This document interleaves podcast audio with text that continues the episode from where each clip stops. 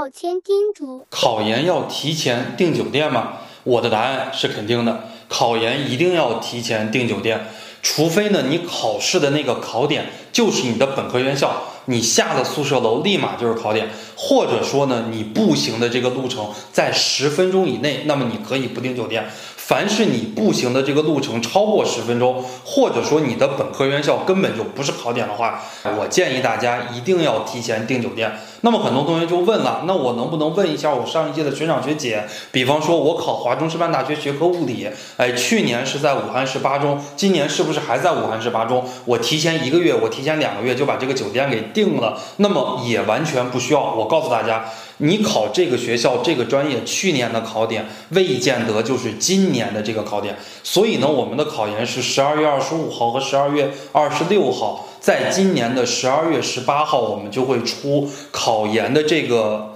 准考证啊，在你的准考证上，你就会写清你在哪个学校是考点，你在哪个教室，你在哪个座位上，那么你拿到这个准考证。当天早晨你再去订酒店，或者说再去网上订酒店就不迟啊。那么在订酒店的时候呢，给大家提几点建议啊。第一点建议就很多女生她是觉得这个酒店贵啊，这个酒店平时啊两百多一晚或者三百多一晚。那你不要忘了啊，这个商家每年就是考研的时候、高考的时候、艺考的时候，他一年就挣这几次钱，而且现在疫情来了，酒店的生意这么亏损，对吧？呃，价值决定价格，供求影响价格，这最基本的政治经济学里边的规律你都没学会，那怎么可以呢？千万不要嫌贵啊！一年的话，反正这也是对于自己的最后一次投入了。第二点的话呢，大家千万不要在考研机构手里边来订酒店，很多的考。研机构他会告诉你，哎，你提前你十月呀或者十一月份，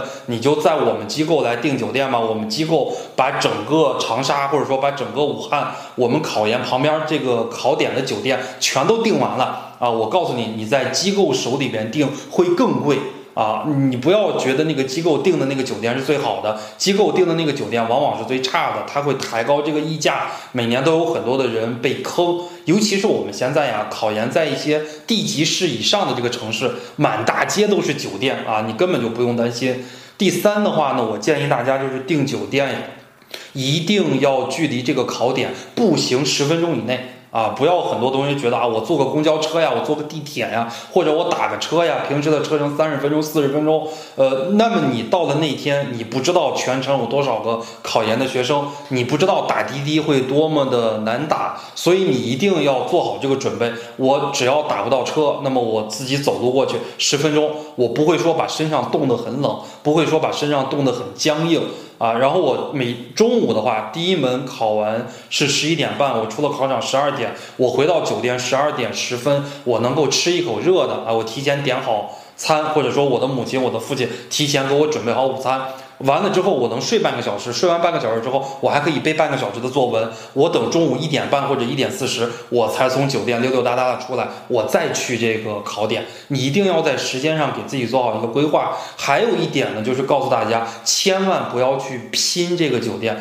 很多女生，包括很多男生啊，他非常的小气，觉得我省一点钱吧，哎，我找一个研友跟我一起来拼吧。呃，多年的经验告诉大家，千万不要去拼，因为你一拼的话，你们两个的作息规律完全不不一样，或者说你们考的学校和专业不一样，你们之间会互相的影响。那一天晚上啊，考研的那两天晚上，你很有可能会失眠，或者他很有可能会失眠，会带着另一个人，他的心情也会非常的焦躁，所以自己一定要独立的住一间房间，千万不要跟别人去拼。这是考前订酒店的几点叮嘱。